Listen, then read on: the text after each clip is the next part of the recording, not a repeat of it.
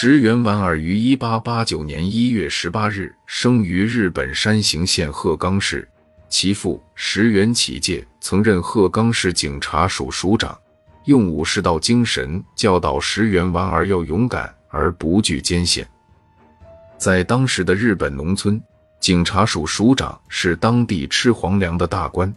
优越的家庭环境也使年幼的石原养成不信邪、不畏权势、颐指气使的作风。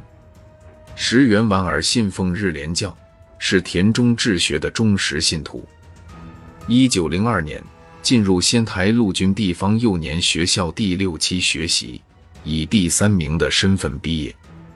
在此学习过程中，石原博览群书。特别是历史、哲学以及人物传记，尤其是喜欢读拿破仑的相关书籍。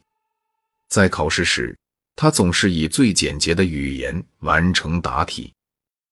由于太多的与众不同，石原在同学们的眼中也是一个另类，被称为“七号精神病患者”之一。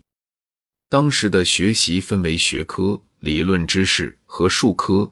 体育、马术、军事技能等，石原在学科上往往能轻松拿到高分，而在术科上成绩一般，这与他身体素质不出众有关。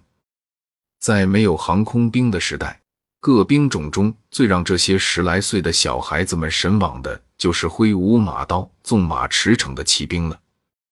但石原莞尔没有选择骑兵，选择的是步兵。因为通过阅读各种书籍，石原已经开始形成了将来的作战是在中国大陆的想法。虽然这个想法还是刚刚露头，还没有完全成熟，但石原已经感觉到了未来大陆作战的主力是陆军，是步兵。一九零五年转入日本陆军中央幼年学校，一九零七年毕业后，石原进入步兵第三十二联队。当士官候补生，并于当年十二月进入日本陆军士官学校学习，并以第二十一期步兵课第六名成绩毕业。其实石原是第三名，但因为与老师的关系恶劣，被评定为第六，而前五能拿到天皇御赐的银怀表。后来石原被问及为何在陆军大学拿到第二时，石原的回答是。陆大没有品行分。陆氏毕业后重回第三十二联队，但与连队长关系不佳。在成立第六十三联队时，被推荐去六十三联队任职。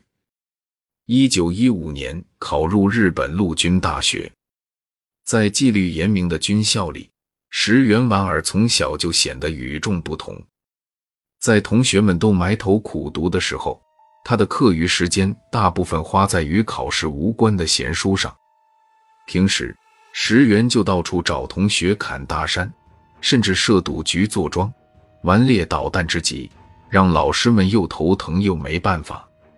一九一八年从陆大毕业后，先是担任了陆大教官，然后出差去德国，被分到训练总监部的石原莞尔仍然是一个另类。第二师团师团长马奈木敬信回忆说：“聚在石原莞尔的周围的，全是些像流氓黑社会似的人，稍微正常点的人就不可能和他合得来。”就这样，在训练总监部干了不到一年，石原就被派到武汉陆军中支派遣队司令部去了。那是一九二零年四月。